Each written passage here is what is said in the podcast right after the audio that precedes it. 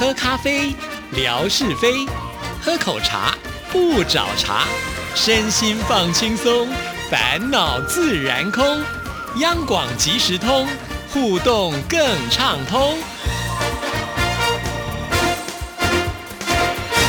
亲爱的听众朋友，大家好，欢迎收听今天的央广即时通，我是谭志毅。今天非常高兴，终于能够邀请到这位主持人来到我们节目里了。这位主持人呢，今年代表我们中央广播电台在广播金钟奖当中就拿下了教育文化奖。呃，他的节目呢就叫做《诗情也绵绵》，主持人的名字很特别，我要稍微慢一点点的念，他的名字叫做府城拉雷令。为什么叫这个名字呢？等一下我们请他来跟听众朋友做解释。Hello，你好。嗨，志你好，我是拉雷令。是，先来介绍一下“府城”这两个字。对，因为我会标示府城，是因为我是台南人。嗯嗯，然后我们台南人喜欢说我是府城人。是啊，是这么有文化的一个城市，对，有一点小骄傲。所以，因为府城感觉 比较 high level，哎，对，所以不是也不知道从什么时候开始，就是跟人家讲说，不是讲台南，会直接讲说我是府城人。是是，对。那“拉勒”这两个字，也许听众朋友不太懂啊。嗨，这个“拉勒”其实，在台语的意思就喜欢跟人家聊天，喜欢跟人家聊天。因为我为什么会做广播节目？我从小就很喜欢跟人家聊天，真的。我妈妈说，你连路上遇到一只蚂蚁都可以跟他聊。请问要跟蚂蚁聊什么？我好没有，就是好奇心。哎，蚂蚁你要去哪里呀？你真的会这样？因为小时候是对很多天地万物就是充满了一种好奇心，很爱说话。所以我后来长大以后就可以理解很多爸爸妈妈年轻的父母遇到他们那种小孩，有时候在捷运上啊，看到那种一两岁小小孩，问他的爸爸妈妈为什么？为什么？为什么？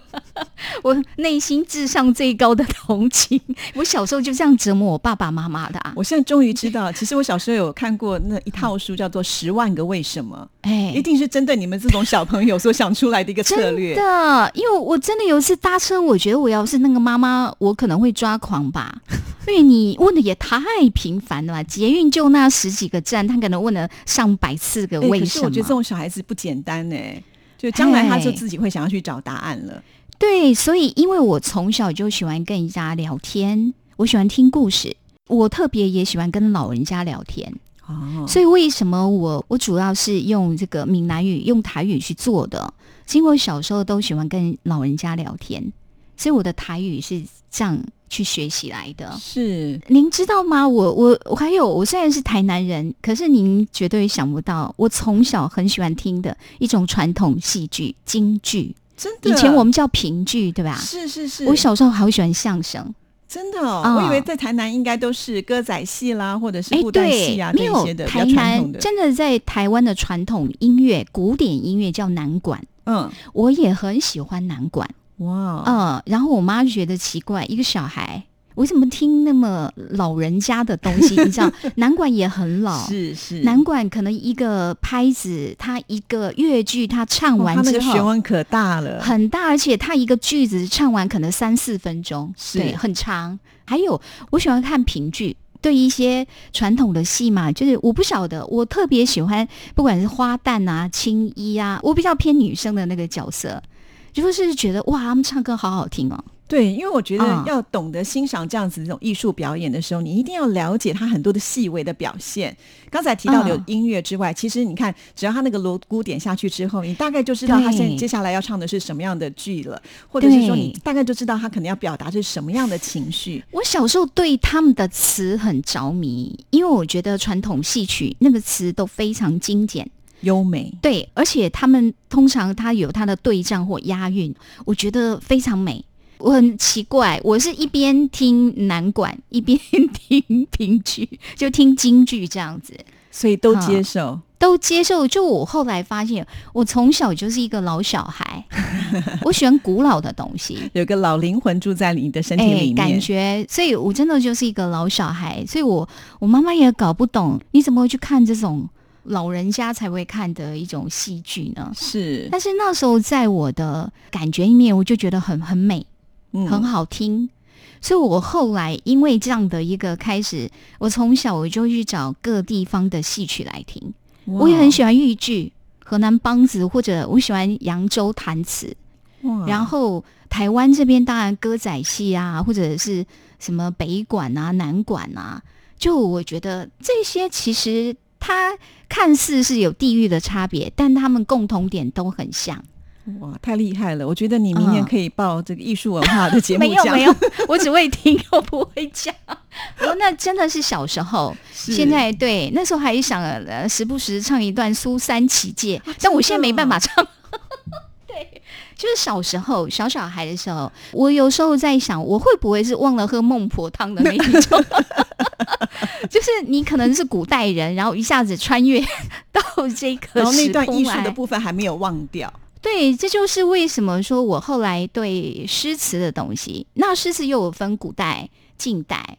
像我今年做的这个台语诗，主要是现代的台语诗。那其实我本意，我只想把台语学得更好一点啊。可是，在台南不是大家平常都是用台语沟通吗？我跟你讲，我小时候，小时候我的国语讲的比台语好。哦，是哦。对，然后我会觉得有一点不好意思。哈，我妈妈就说你身为台南人这样不行啊。但是就后来是因为说哦，慢慢有机会遇到一些长辈啊，或者是说在广播界他有前辈啊，人家是这个台语讲的很好的，跟着学。可是就是我觉得诗这个东西对我来讲它很难，因为它可能词很简单，可是通常诗它除了表面的意思，它可能有第二层、第三层的意思。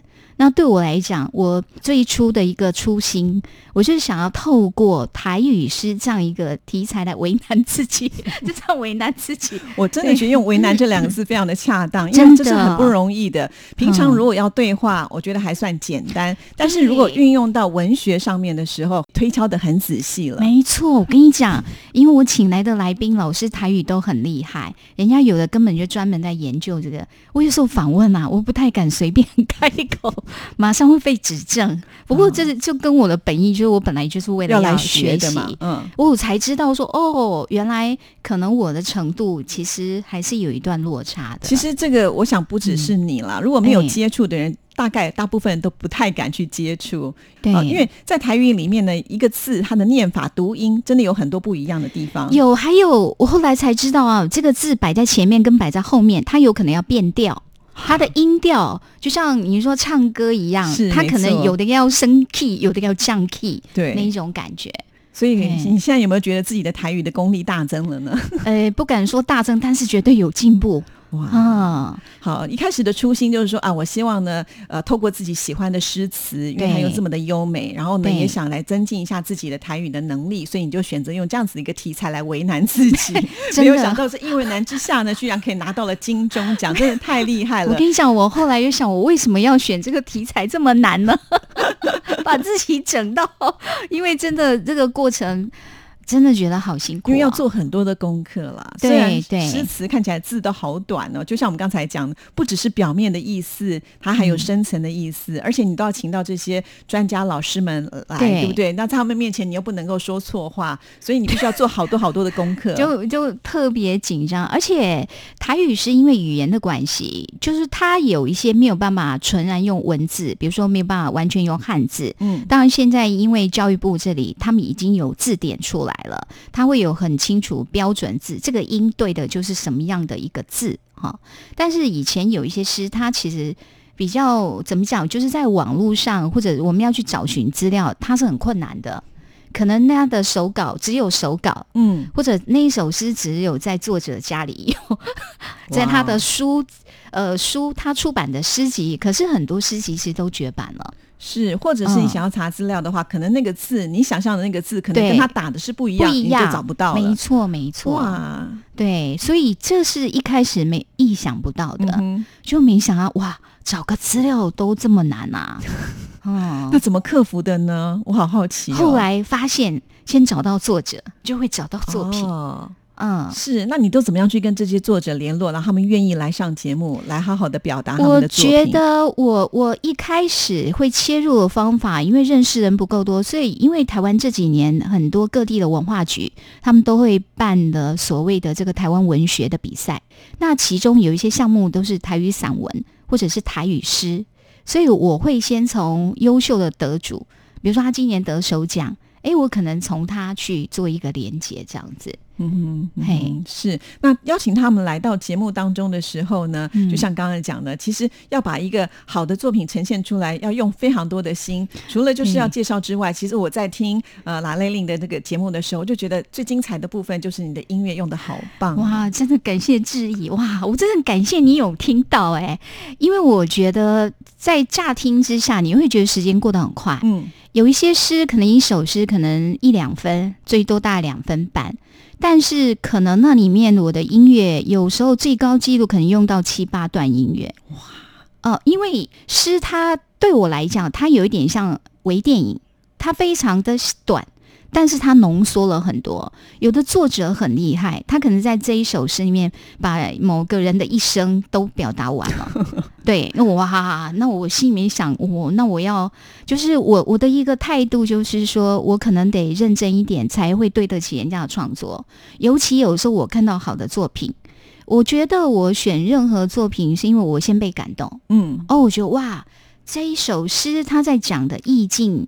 我可以感受得到，那尤其我的节目重点是在“情”这个字，所以其实我在特别比较早的时候，一开始我做很多跟亲情、爱情，也就是人际之间的这个感情会很有关系。是，所以有一些我印象比较深的，比如说在讲到说有一个诗人在讲他爸爸住院的时候，他因为他必须带那个什么呼吸器，然后身上有很多的管线。他在形容，他说他看到他的爸爸的脸啊，是一亩荒芜的田，也就是已经废耕了很久了，杂草漫生这样子的。所以我光看那一首诗的时候，就是非常有感觉。那当你对一个诗有开始有画面出来的时候，其实音乐就不难了。但是难是怎么样把那么多段要合在一起，有一点难。这个坦白讲是考验技术，所以我才会说我干嘛为难自己啊？对我们这样讲起来说啊，也不过就找几首音乐，不是这样。因为常常比如说一句诗，就是讲这段期间的一个情境上，那可是音乐可能会超过那个时间。那你怎么样去取决？不是说插头去尾这么简单。对，其实有的时候你甚至还要稍微的动一些小小的手脚。那其实有的时候听众朋友真的听不出来。但是如果我们用心去听。的话，你就知道为什么它可以搭配的这么好。其实这就是一个剪辑的功力了。我们质疑，我听说他们家金钟奖讲座已经多到摆不下。没有，没有，没有。听你讲，就是小，真的是非常有经验的。就是您了解这个整个节目制作，所以有时候我现在回头看一看，我真的很佩服很多的这个同业，或者是呃同样从事广播工作的人，因为这是一个坦白讲。要费很多力气，但是可能跟电视啊或者其他的那个，它的回收是不成比例的。嗯，但是我发现还是很多人他愿意去投入，是因为有兴趣。对，的确，其实我觉得喜欢听广播的人，他其实是能够感受得到一个主持人的用心，他才会在这么多的频道之中呢选中你的节目，然后呢，呃，就是赖在这里不离开，他想要在期待的听到下一次的节目。那一种听众其实给我们的回馈就是非常非常的大，那当然也是我们做节目的一个动力。只要有一个人在听，我们就会尽全力的希望能够做到最好。您的节目很多人在听，所以今天很荣幸能够邀请你来这样子告诉我们。那有些听众朋友可能就觉得说，哦，难怪这么好听，可是他之前不知道为什么。所以经由我们今天的这个讲解之后呢，可能听众朋友下次听到的时候，他就会听得更深沉、更仔细一点，甚至呢，他听这节目的时候，他的共鸣跟感动会更强烈。其实我想，这对听众朋友来讲也是一件好的事情。对，所以我觉得今天有这个机会蛮好的。是啊。而且我觉得你能够把音乐用的这么好，主要的原因就是因为你从小就喜欢听这些戏曲，也有很大的关联，对不对？因为那个里面呢，大概音乐是占了一半的部分。哎，其实我喜欢听戏曲，一个是它词，还有就是它音乐的多变化、多元。是，像小时候我听不懂扬州话的，但我就觉得扬州的那个音乐好好听。是哦，不晓得，只是就被那个旋律觉得牵动了、感动了这样。所以大家都说音乐是无国界的，对对不对？就是如果它好听，它就是能够感动你。而且拉蕾令小的时候就开始学钢琴，对不对？小时候有学过，因为那时候啊，就是觉得哎，好像有什么旋律，其实很想把它弹出来。但坦白讲啊，我我跟志毅不一样，因为人家志毅是专业科，嗯，没有没有没有音乐系毕业的，我没有，我就学了几年，后来发现自己好像节奏感一直都不太好，因为我的手偏小。我光要弹那个钢琴的八度啊，通常大概七度 OK，八度真的有一点难。对，所以到那边那时候，后来就有一点，就是觉得自己在技术上好像很难精进。不过我我一直到现在，哦，我懂了。人家说凡走过必留下痕迹，因为你至少你有去学习一些乐器，接触一些音乐，所以你对音乐的敏感度。他会始终是在那里的，是是，所以学习乐器不是要每一个人去当音乐家，哎，没错，其实学了以后的都是在你自己本身的里面，你只要去内化它之后，它是会无穷尽的去发展出来。而且我那时候我觉得我就到一个程度，就是哦，我想要弹什么旋律，或拿着谱子来看，尤其现在不是很多流行歌嘛，嗯，很能抒发你的心情。哦，我觉得这样就可以，就心情不好就弹一弹就好了。对啊，其实这种东西最好就是自娱于人，对不对？自己觉得开心就好。那你说，呃，至于技巧的部分，那就留给那些钢琴家去表现就好了。对对，我们就听人家演奏就好。对，那我们自己玩的开心，最主要我觉得是“玩”这个字。你看，像英文弹钢琴是用 play，对不对？就好好的玩一玩就可以，不要去把它想到说啊，我一定要弹的多么的好啊。这样讲起来，我觉得拉蕾琳的兴趣非常非常的广泛。我知道您自己本身对这个 健康也是。很关心对呀，因为我后来发现哦，每一个人不同，我不知道您是不是夜猫子，有的人越晚会越有精神，不是不是哈，对，不是，那太好了，至少身体会比较健康。我自己后来是因为觉得说，因为我有一段时间没有太珍惜自己的身体，后来就是觉得，哎，身体好像有一些状况啊，然后没有那么好。然后那时候就觉得，嗯，不行哦，我要那个开始正常作息。不过本来就是那种喜欢早睡的，我其实睡眠还蛮重睡眠的，所以别人可能睡几个小时，我要是能睡，我就 一直就是我不知道为什么我喜欢睡眠，可能因为喜欢做梦吧。那后来就是你觉得睡眠品质不好，所以你就自己去研究嘛？对我可能过去也因为做节目的关系，做广播节目最棒就是你有机会接触到各种专家。那因为有机会接触到医生啊，或者其他的一些这个专家，机会多问，会了解一下，那人家都是怎么样保养自己的，人家认为的一个健康的生活应该是怎么样的。对，这个时候我就发挥我的好奇心，为什么？为什么？为什么？好满足哦！你的工作真的太棒了，对不对？好在他们都就是没有常常跟我接触啦，所以他们也不会太烦。不会啊，因为他们来到节目就是要帮大家解答为什么？为什么？对对，所以我觉得对主持人来讲，最大福利就是录完音之后来问一下为什么。所以，因为这样学习到不少，也有怎么样让你的身体更加健康的概念。所以你现在有改善你自己的一些，就是你有有，我觉得至少我现在，我以前会因为工作要忙工作，不吃饭不睡觉，我现在绝对不会做这样的事情。我现在基本上，我中午的十一点到下午的一点这一段时间，我绝对不做任何要动脑的事情。是啊，绝对不做。对。这一段时间在中医来讲，就是午时，其实对大部分人来说，能休息、能适度的休息是最好的。哦，通常这个时间你拿来吃饭呐，或者看一点，有的人喜欢看影片呐，反正就是说轻松一点的，不要有压力的，不要在这一段时间工作。这是我自己去体验的一个实际的成果，就是我发现这一段时间，真的你就是好好休息一下。真的就是整个人的精神其实好很多，是，所以什么时间要做什么样的事情，其实也是良好的。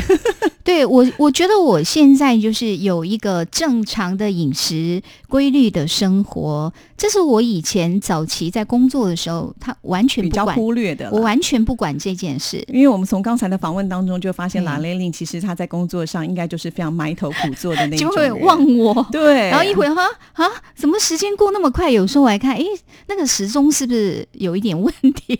所以后来就发现，哎，这样不行，这样对身体是会有伤害的。对，所以我跟我。我们听众朋友分享一下，你可以认真努力、刻苦的工作都没关系，但是一定要适度的休息，该休息的时候就休息，而且不要一边吃饭一边工作。所以今天的结论就是大家身体都要健康。没错，没错。非常谢谢兰玲来到我们节目当中，也希望在未来能够多多来我们节目里，带给我们更多宝贵的知识。好，谢谢，谢谢，拜拜。